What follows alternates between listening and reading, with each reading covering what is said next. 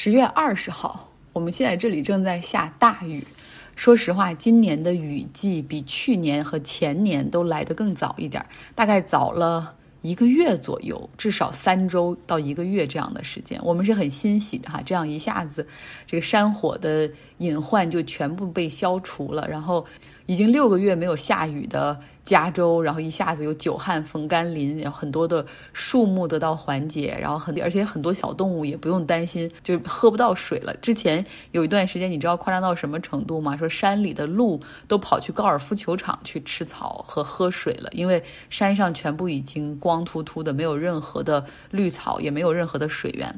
所以那是很很可怜的事情。所以雨季开始了，从现在开始到明年的三四月份吧，我们会经常下雨，那也意味着气温就会下降的比较快。上个周末都还是二十四五度、二十五六度，而今天以及接下来的这一周，马上就降到了十五六度。不过 I'm ready，只要能下雨哈，多穿几件衣服又有何妨？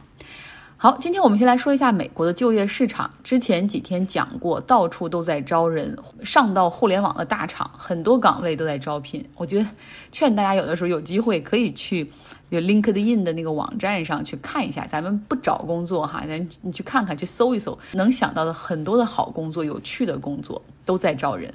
而有的就会直接把他的薪水的预期就放在那儿，哎呀，真是待遇好的一塌糊涂。服务业、物流业也是大量的岗位空缺，就连我在的这个小公司只有一百人，我们都要扩招二十个岗位。就业形势好到我甚至经常跟我爸妈他们聊天说：“你们来美国吧，再就业。”然后还真的，我们还顺着聊了下去。他们总说：“我能干什么呢？”我说：“我我说跟我爸说，你完全可以去亚马逊送快递啊。”他说：“我我会开车，但是我不会英文呢。”我说：“没关系，这边都有地图导航，很方便，而且送到之后你直接扔到门口就行，无需签收，无需打电话，放下就可以走。”哈，好，言归正传，美国的劳动力市场到底怎么了？有大量缺口的情况下，劳动力市场为什么还出现了萎缩呢？美国目前的劳动力整体数量比疫情之前少了五百万。接下来我们就要解释一下，为什么这五百万人就不工作了呢？有人说了，肯定是因为民主党福利发的太多了，人都懒了。恭喜你，如果你有这个想法的话，那么你是民主党人。呃，在美国的失业救济额外的增加的这个补助，已经在八月份的时候就结束了。所以没有联邦额外补助的情况下，每周只有三百美元，那是很难生活的哈。啊，这个联邦额外的补助在疫情刚开始的时候是每周六百美元，那后来就因为共和党不同意嘛，又又降到了这个第一期结束之后又降到了后面就降到了三百美元左右。所以说现在没有了这个额外补助的话，普通人是很难靠一个月一千二百美元去生活的。这儿再多说一句，那些没有合法身份的移民，他们也是没有办法领到这些失业救济的。其实我我一直都觉得，就是没有合法身份的这些移民，才真正是这个社会的中流砥柱。他们永远是最努力、最拼搏，然后不怕危险、不不辞辛劳的那一群人，永远是干着最苦、最脏、最累的活儿。哪怕在疫情最危险的时候，支撑着整个社会，比如说不论是道路施工、建设。住宅楼的维修、剪草坪，在农场里工作的那些人，包括很多在服务行业疫情期间还在很努力工作的人，就是没有合法身份的移民哈，他们他们才是真正我觉得是这个社会的英雄。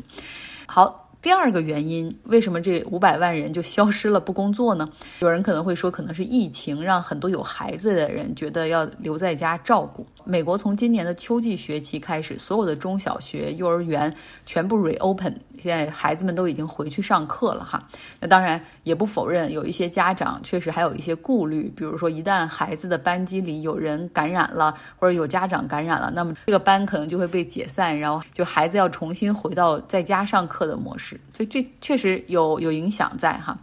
然后另外呢，关于疫情还有一个影响，就是很多工作岗位从夏天开始陆续都要求员工都必须打疫苗，不打疫苗就会被辞退的情况发生。所以这个时候又有一批人愤然辞职，或者是被辞职。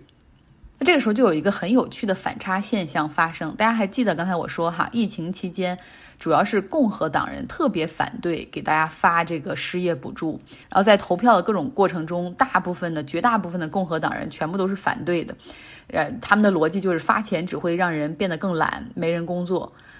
现在呢，他们的立场完全改变，他们在努力为这些因为不打疫苗而失业的反疫苗群体、哈反科学的这个群体去努力争取，说联邦要给这些人额外的去发失业补助。我们这个社会的人性哪儿去了？我天，嗯，所以挺挺逗的哈。他们一直我觉得是很有趣的存在。那么除了这些反疫苗的人呢，剩下的那些还有一部分是这种消失的劳动力，他们是怎么消失的呢？《纽约时报》采访了不少人，大家一致的反应就是，疫情之后开始对工作变得挑剔了，就 picky。不仅局限于服务行业，也有这种办公室的白领哈，大家都希望说找一份收入还可以的，可以灵活上班，最好允许远程居家办公的。同时呢，工作内容希望是有趣有意义的，我不想再浪费生命了。那连续几个月不工作，慢条斯理的还继续在挑选，他们的底气何在呢？主要是因为一年多的疫情哈，然后大家的确在这个时候攒了一些钱，减少旅行、外出就餐的开销哈，帮助美国人一下子有了存款，让很多人在这个过程中可以缓冲一下。那经济学家也是预测说，劳动力市场的回暖应该很快就逐步显现哈，就是随着这些人的存款越来越少。那在这个过程之中，招工困难也会有不少的服务业，还有这个公司哈，他们也会提高工资水平去吸引人。比如说奥克兰的一家披萨店，他们的老板就为员工提供这个工资包，不是过去按小时来算，比如一小时十五块钱或者多少，他是给一个整体的一个打包数字哈，比按时薪要高，同时还给员工上医保、社保以及允许带薪病假。所以他们的招人就完全不成问题。这家披萨店的老板路易斯说，就是疫情前后，劳动者的这个心态发生了很大的变化。比如说，过去年轻人或者是中年人都不太在意医疗保险，但是现在不一样了，所有人都希望找一份有有保有医保的工作，然后有更好的保障，然后工作可以更稳定一点。最关键的是，就收入还是要稍微提高一些哈，因为大家已经厌倦了疫情之前可能一些服务行业的人一天要打两到三份工。我可能是上了岁数，到了我这个年纪，身边有不少的朋友，他们在离职之后会选择休息一段时间。我说的是国内哈。今天又有一个在国内的是我们的客户，他在一个合资公司里工作，然后给我发信息说：“哦，我离职了，以后你你联系谁谁谁吧。”然后我就问你准备去哪儿高就啊？然后他说：“我准备休息一段时间再看情况。”其实我身边有好几个人离开大公司之后还是男的。他们都是选择带带孩子、炒炒股，短期没有重返职场的打算，好像有那种就是工作十几年，然后身体就是身心被掏空的感觉。这样的情况在美国也比较多哈，但是很多人可能会选择在。这个时候会重新回学校读一个硕士，然后选择未来的一个方向，充电之后再就业。但是在国内这是非常不现实的，因为你看到大部分的招聘启事中，第一条就是年龄不得超过三十五岁。所以我一直都很好奇，四十岁到六十岁的职场人究竟在哪里，对吧？我们是男性是六十岁退休，所以至少在我之前工作的两个机构里面。除了领导之外，就很少、极少、极少的普通员工是在四十到六十岁这个年龄档。我有一个朋友在华为，他也很焦虑，因为他的年龄逐步在逼近公司内部的退休红线，也就是四十三到四十五岁之间。当然了，华为要求员工退休的时候，允许他们把这个他们有的股票哈在内部卖一下，那那些钱应该是。够他不愁吃穿，但也不至于能够达到财富自由的阶段。而且想到四十多岁就退休，要从住在国外的这种生活回到国内的家里面，面对妻子、孩子、岳父母同住一个屋檐下的祖孙三代，他说，作为华为员工，他感觉生命中注定有一场中年危机。OK。后面说一嘴美股，最近呢几天美股势头不错，纳斯达克指数连续五天上涨，我当时觉得一度要崩盘哈，难道是我的判断又出错了吗？像英伟达回到了之前的高点，微软今天还创了一个新高，达到了三百零八美元。我在三百零四的时候就跑掉了。苹果从低点也反弹了十美元啊，可惜我还没有解套。连中概股都开始反弹了，比如阿里巴巴最近一个月涨了百分之十五，百度最近一个月涨了百分之十四。就我知道很多朋友很喜欢做那种波动很大的股票。如果你可以开一个美股账户，然后如果你可以稍微熬点夜的话，美股真的很适合你。啊，我们知道现在对于经济前景有很多担忧，对吧？通胀的压力、供应链的危机、能源的危机，但是这些因素在美股至少近期一周的表现中，你看不到任何的显现，所以这个市场真的会让做空的人怀疑人生。我没有做空哈，只不过我是减仓了，然后现在看着上涨就很着急。然后我发现，无论是减仓还是补仓，频繁操作都完全是因为 Robinhood，就是罗宾逊那个软件平台的存在，因为他们真的让交易变得很简单，然后让你时不时的就做的很像一个社交软件，时不时的就想拿出手机看一眼盘。虽然我持仓很少，最近有一篇文章批评 Robinhood 这个炒股平台的文章，他说这个平台最大的诟病就是鼓励散户活跃交易。首先无手续费，页面极其简单友好，设计的像游戏一样，买了卖了，屏幕上都会给你撒花，然后就相当于是你把一个合法赌场揣在你的口袋里的感觉。巴菲特之前也说过，只有长期投资和长期持有才有可能最稳定的赚钱，所以他就特别纳闷，为什么监管机构会批准像 Robinhood 这样的一个平台存在哈，而且专门针对散户。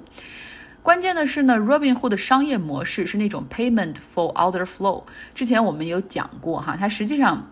它对散户是不收钱，但是它实际上把散户的交易单卖给那些高频交易的公司。这些高频交易的公司，你想都是电脑操作，他们就会把散户手上的股票买过来，或者是卖出去，然后每一单上面可能就赚一两分钱。但是高频交易，他们就是靠这样来赚钱哈。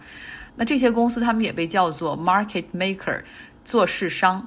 会给 Robinhood 这个平台返佣，所以就是你这个平台上产生的交易单越多，然后给你返的钱也就越多，所以你完全可以理解 Robinhood 为什么有动力去鼓励散户频繁交易。但是对于散户的弊端就是你的信息又不对称，然后你成天想着自己人为的去做频繁交易，这是反倒赚不到钱的。然后我就发现，就是我是越忙的时间没法看，然后收益实际上是越好。有时间看的时候，就做出一些总是错的决定。